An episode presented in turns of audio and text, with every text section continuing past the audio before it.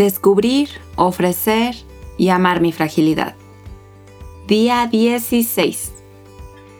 Hola, hola, bienvenidos y bienvenidas. Estamos en el día 16 de este reto de cuaresma de descubrir, ofrecer y amar mi fragilidad.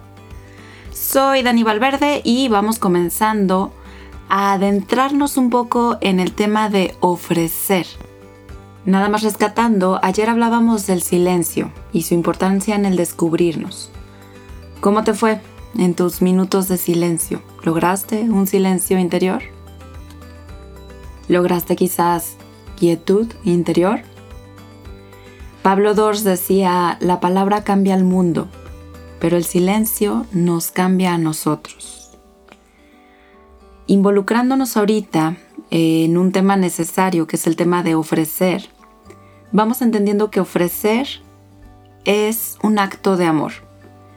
De distintas maneras estos días hemos estado hablando acerca de fragilidad, empatía, vulnerabilidad, emociones, nosotros mismos y nosotros reconociéndonos frágiles, por supuesto. Hoy vamos comenzando a distinguir el término ofrecer. Para empezar, ofrecer viene del latín ofere y significa, entre otras cosas, dar de manera voluntaria algo. Ofrecer, como ya se lo podrán ir imaginando, es bastante complejo, pues así como cuando hablábamos de luz y sombra, que normalmente se nos facilita ofrecer o mostrar a la luz aquello que nos gusta de nosotros, cosas que hasta podemos presumir, y no tenemos ningún problema. Es como un te ofrezco mi mejor cara, te ofrezco mi talento. Pero ofrecer también podemos considerarlo eh, la dificultad en ofrecer la parte que sería nuestra sombra.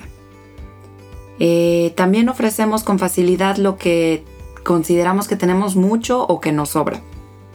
Si por ejemplo tengo una caja de galletas, es probable que no me cueste nada nada de trabajo ofrecerte una de mis muchas galletas.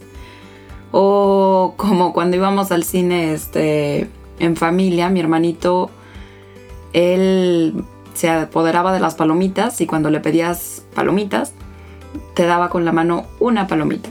Este, y muy generoso, claro. Creo que todavía lo sigue haciendo. Este, pero en fin, cuando tenemos mucho, damos, ¿no? Y casi casi damos poco. Pero el problema viene cuando solo tenemos una galleta o una palomita. ¿Ofrecerías tu palomita? ¿Ofrecerías tu galleta completa?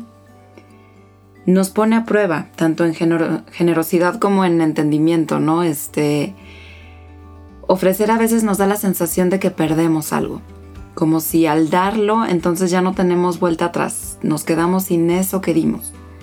Románticamente hablando sería algo así como, te ofrezco mi corazón. Y entonces pareciera que el corazón está en riesgo porque ya lo dimos. Entonces como si hubiéramos dado el alma, ¿no? Este, y aquí está el punto, ¿no? Ofrecer significa un compromiso. Y este compromiso debe ser, para empezar, 100% voluntario. Lo repito, 100% voluntario. Lo que ofrezcamos, como es algo personal, debe ser enteramente voluntario. Es muy fácil ofrecerlo de los demás, ¿no? Este, pero ofrecerlo nuestro conscientemente. Entonces, la sinceridad se vuelve una base del ofrecer. Pues hay que reconocer también si estamos listos para soltar esto, ¿no? Para ofrecerlo. Y finalmente esto está relacionado con el amor. El amor brota de la experiencia del dar, porque esta experiencia genera la experiencia de la unidad. Haciendo una introspección personal, este sería el reto. ¿Cómo te sientes para ofrecer el día de hoy tus fragilidades? Comprométete voluntaria y conscientemente a soltar tus fragilidades y ofrecerlas a los demás ofrecerlas. Adiós.